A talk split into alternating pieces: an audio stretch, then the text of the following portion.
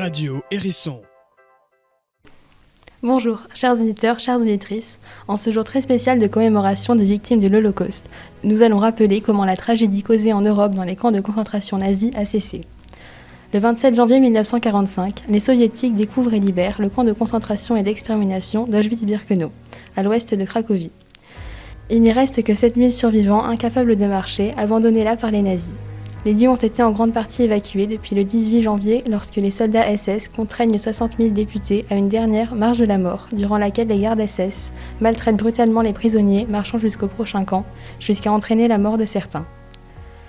Ce camp était d'abord un camp de travail forcé, devenu un camp d'extermination rapide, où mourront dans les chambres à gaz entre 2,1 et 2,5 millions de juifs, de tziganes et bien d'autres. À cela se, rajoutent près de 330 000 millions de détenus qui mourront de famine, de mauvais traitements, mais aussi des exterminations de masse.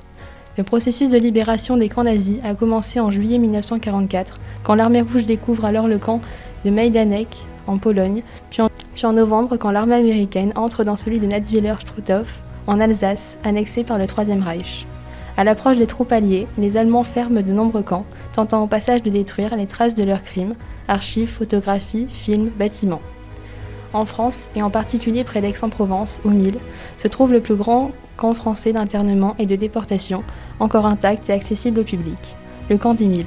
Entre 1939 et 1942, celui-ci a connu l'internement d'étrangers et de résistants pour finalement devenir une antichambre d'Auschwitz, avec la déportation de milliers d'hommes, de femmes et d'enfants juifs en août et septembre 1942, dans le cadre de la Shoah.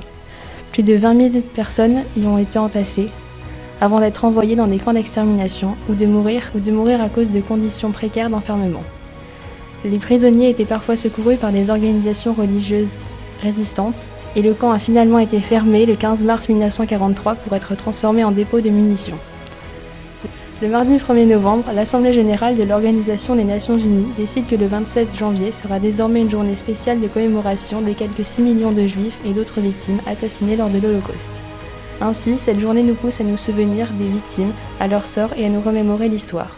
Souvenez-vous-en, à bientôt.